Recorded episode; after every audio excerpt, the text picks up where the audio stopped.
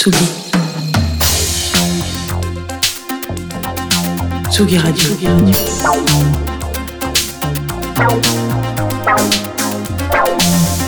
Ça part en fave. Ma joue. Salut Antoine, ça me fait plaisir de te voir. C'est vrai que c'est assez rare que je passe dans ton émission, donc j'en profite. Euh, Aujourd'hui, nous sommes le 16 novembre, euh, c'est le lendemain de l'anniversaire de mon papa, et c'est aussi la journée mondiale de la tolérance. Donc tu ne pourras pas te foutre de la gueule de mon accent anglais, car je vais parler d'un groupe français. Cocorico, voilà. Et je vais aussi parler de jazz. Cocorico. Bon, c'est toujours un petit peu la même chose avec moi. C'est vrai euh, que je parle beaucoup de jazz en ce moment. Je suis désolé. Je vais essayer d'aller dans d'autres styles de musique, mais il s'avère qu'en ce moment, sur cette scène particulièrement française, il se passe beaucoup de choses. C'est un peu euh, l'effervescence. Euh, et du coup, bah, j'ai envie de, m'y arrêter. Et puis, il y a des choses qui rentrent en fave.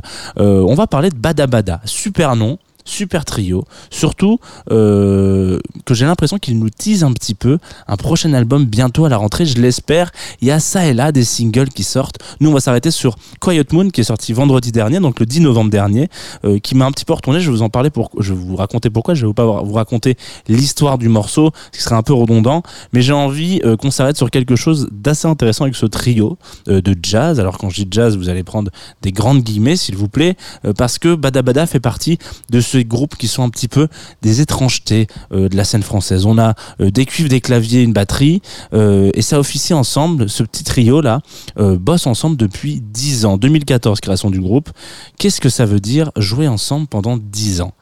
On l'oublie un petit peu parce que parfois, quand on écoute de la découverte, de la nouveauté, bah, on oublie l'osmose qui se crée avec des gens qui jouent ensemble depuis autant d'années.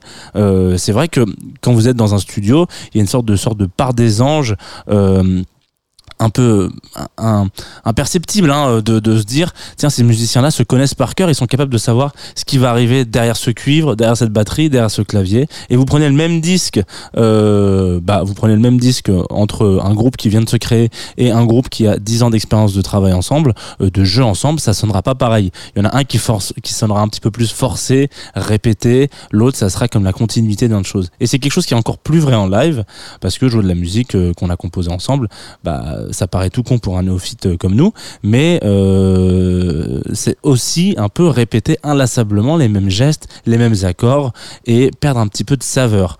Sauf que voilà, toutes ces répétitions, il y a forcément une partie d'improviser. Euh, je le sais parce que j'ai beaucoup d'heures de colle à mon actif, à écrire de façon interminable cette longue phrase Je ne coupe pas la parole à la maîtresse.